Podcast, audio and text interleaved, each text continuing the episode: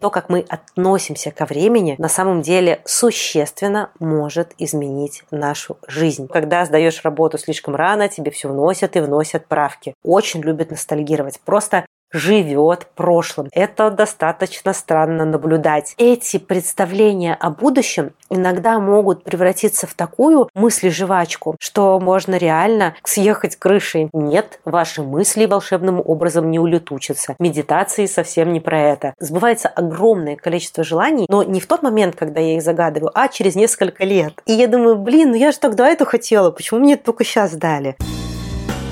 Подкаст «Самый близкий человек на свете».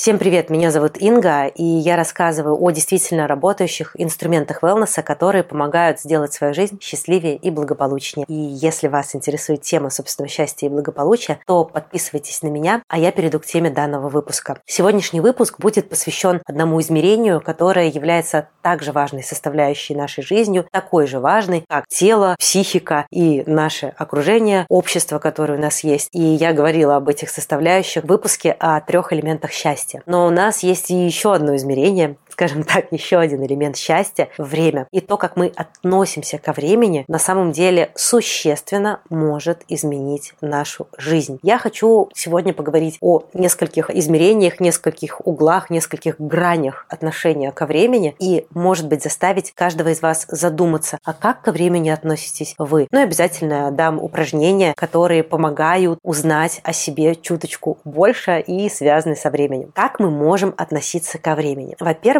есть торопышки. Знаете, сейчас прямо хочется поднять руку, потому что я всегда старалась все сделать заранее. Тогда как нормальная человеческая психика завершает что-то в последний момент, свою дипломную работу в университете я написала за полтора или даже за два месяца. Это сыграло со мной злую шутку, потому что ассистент моего руководителя по дипломной работе решила, что, ну, раз у меня есть время, она просто так меня попросит еще дополнить мою дипломную работу дополнительными какими-то там главами. В итоге моя дипломная работа превратилась практически в какой-то, не знаю, гигантский талмуд, и меня позвали в аспирантуру. Но фишка состояла в том, что все эти абзацы, которые я за эти полтора там или два месяца или один месяц, я уж не помню, сколько там времени оставалось, добавила, меня попросила удалить потом моя руководительница и сказала, что та работа, которую я сдала изначально, была полностью исчерпывающей, и больше ничего делать не нужно было. Зачем я торопилась, спрашивается. Знаете, потом я очень часто сталкивалась с такой штукой в работе, что когда сдаешь работу слишком рано, тебе все вносят и вносят правки, потому что просто такая есть возможность. Нужно ли все время торопиться? Нет.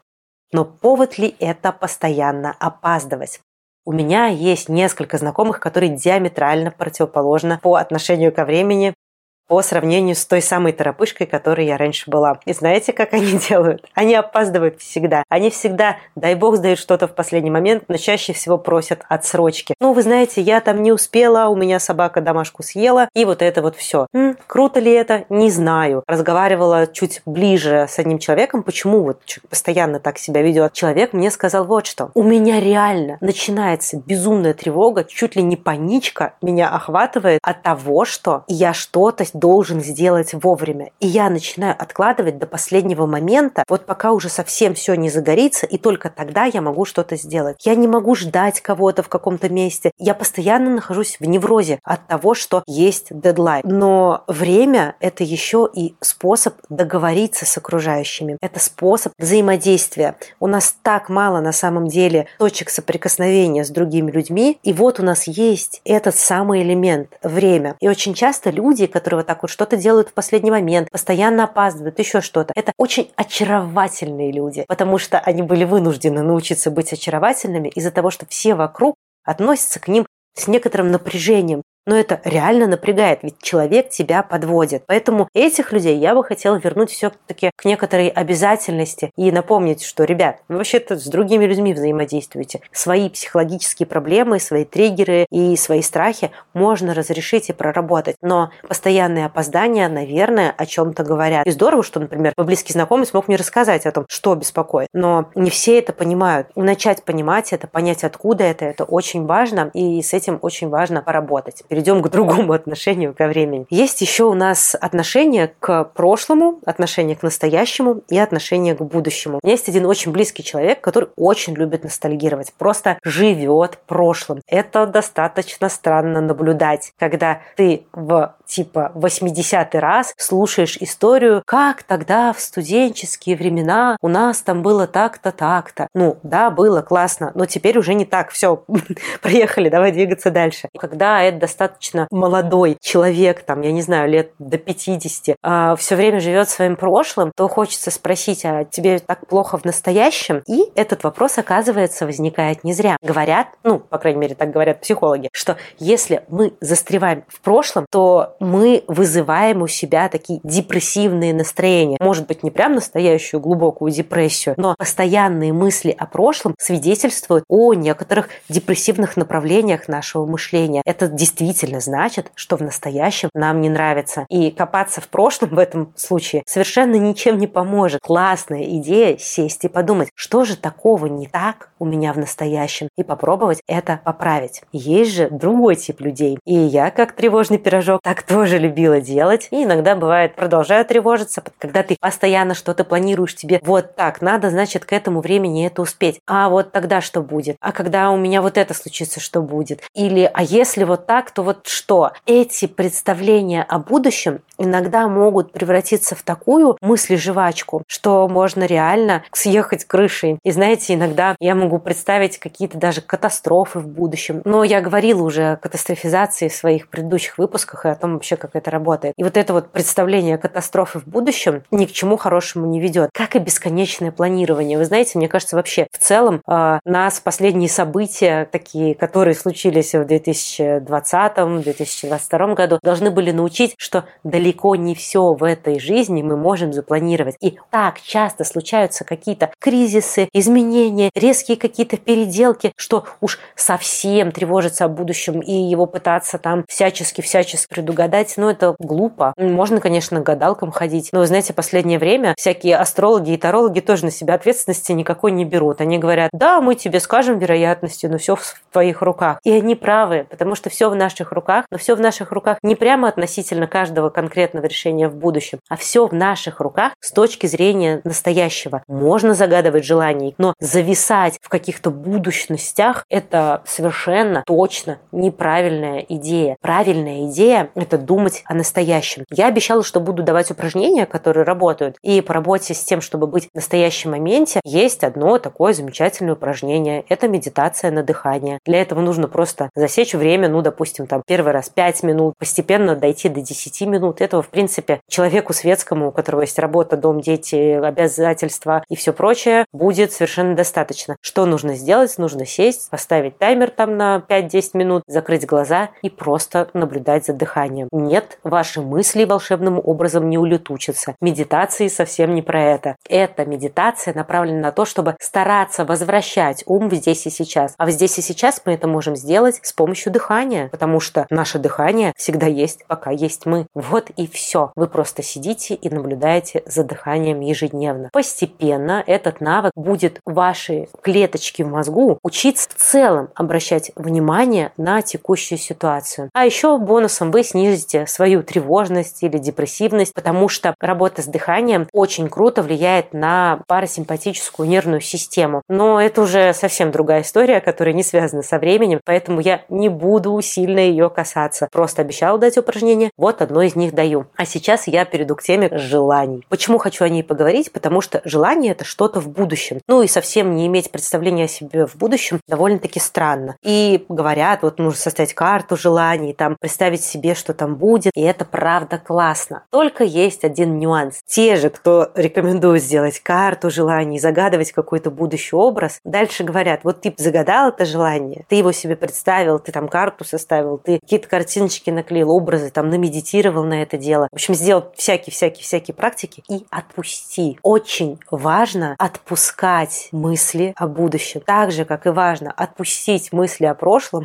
и перестать эту мыслегонялку мыслегонять. Точно так же и эту мыслеживалку о будущем нужно перестать жевать. Просто дайте этому случиться. От того, что вы будете каждый день представлять себя худенькой, вы худенькой не станете, но от того, что вы поставите себе цель или нафантазируете то, что вы будете вести здоровый образ жизни и вообще от этого круто еще и выглядеть дополнительно, то дальше, я думаю, вы понимаете, что нужно это делать. Нужно просто брать и делать шаги. Ну и там будь что будет, что Вселенная пошлет, не знаю, как вообще сложится события. Это уже не всегда полностью в наших руках. В наших руках только действия здесь и сейчас. Ну и, наверное, последнее, что я хотела бы сказать о времени, это то, что ко времени относятся очень часто очень плохо. Во-первых, мы говорим, я бы хотела, чтобы вот это прямо сейчас случилось, а не потом. Вы знаете, у меня сбывается огромное количество желаний, но не в тот момент, когда я их загадываю, а через несколько лет. И я думаю, блин, ну я же тогда это хотела, почему мне это только сейчас дали? Очень долго так думала, пока не поняла вот что. А представьте себе, если бы все мои желания сбылись вот прямо сейчас. Я бы загадала еще, еще прямо сейчас. И вот прямо сейчас, прямо сейчас, прямо сейчас, прямо сейчас. Если бы все в жизни случилось единомоментно, то мы бы одновременно и родились бы, и умерли. Ну, поэтому прикольно, что время – это некоторая линия. Конечно, я при этом не говорю, что я готова ждать бесконечное исполнение своих желаний, но вот эта линия, как бы она ни шла пряменько, или, может быть, как-то заковыристо вверх-вниз, или, может быть, она там как-то по спирали, надеюсь, по восходящей двигается, ну, у кого-то по нисходящей, к сожалению, но тем не менее, эта линия – это некоторая череда событий, и этим жизни прекрасно. Я каждый раз, когда об этом говорю, у меня аж дыхание сбивается, потому что это же так круто, что в жизни есть измерение времени. И зачем э, его ругать? Также важно понять, что незачем ругать каждый период времени. Нам что-то не нравится в детстве. Например, что мы не все можем сделать сами. В подростковом возрасте нам кажется, что все вокруг абсолютно неправы. Потом нам не нравится, что нам нужно чего-то так долго добиваться, чтобы это получить. А затем нам не нравится, что мы старые и уставшие. Так вот, в каждом периоде времени есть свои положительные штучки. Можно отнестись здорово к детству. Ведь в детстве, да, не так много есть прав,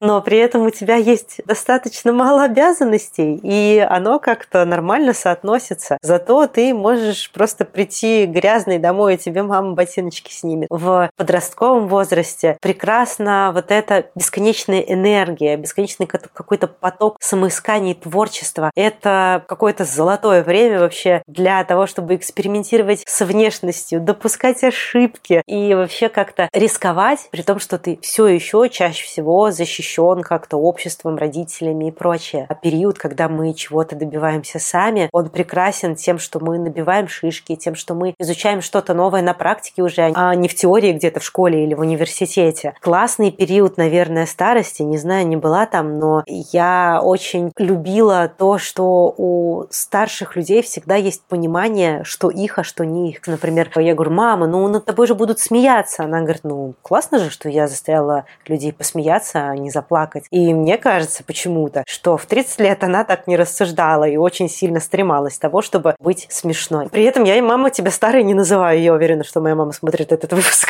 Нет, ты еще молодая меня. Давай там не расслабляйся. И просто примите свой возраст, примите его плюсы. И нужно как-то, ну, мне самой, например, тоже научиться относиться как-то, скажем так, спокойнее к своим минусам и брать и эти минусы превращать в плюсы. Например, я стала быстрее набирать вес. Может быть, стоит превратить это в плюс и стать э, более спортивным человеком, начать чуть больше двигаться, изучить какие-то направления в фитнесе для того, чтобы стать более подвижной. Короче, наши какие-то недостатки возрастные могут, наверное, стать трамплином к будущему благополучию. У вас когда-то так получалось взять какое-то вот очень сильно тревожащее вас с точки зрения того момента в времени, в котором вы находились, свойство и превратить его во что-то очень-очень классное. Если у вас такое получалось, то поделитесь, пожалуйста, этим в комментарии. Ну и напоследок я дам вам еще одно упражнение. Оно просто очень связано со временем, и мне не хочется, чтобы вы упустили такой вариант самодиагностики. Для выполнения данного упражнения вам понадобится таймер или даже секундомер. Вам нужно запустить его, его можно запустить на телефоне и одновременно запуском закрыть глаза и начать отчитывать у себя в голове одну минуту про себя. Когда вы отчитаете 60 секунд, открыть глаза и посмотреть, сколько секунд случилось на самом деле. Я напишу в комментарии, какие отклонения допускаются и что они значат. А если вы смотрите найти видеоверсию. Да, кстати, для тех, кто слушает аудиоверсию, у меня есть видеоверсия на YouTube. Можете посмотреть, как я выгляжу, а не только меня послушать. Короче, а, на экране я пущу тоже. А, то вообще сколько секунд, что значит, в комментариях обязательно закреплю. Посмотрите, сколько секунд будет у вас и какое у вас будет отклонение. И на каком уровне тревожности вы находитесь сейчас. А может быть, вы вообще спокойны, как слон, и у вас все прекрасно. И на этом я буду завершать сегодняшний выпуск. Спасибо большое, что были со мной. Мне правда, это очень важно, что вы дошли до самого конца этого выпуска. Подписывайтесь, пожалуйста, на меня, чтобы поддержать мое начинание. И остаемся на связи. До следующих встреч. Пока-пока.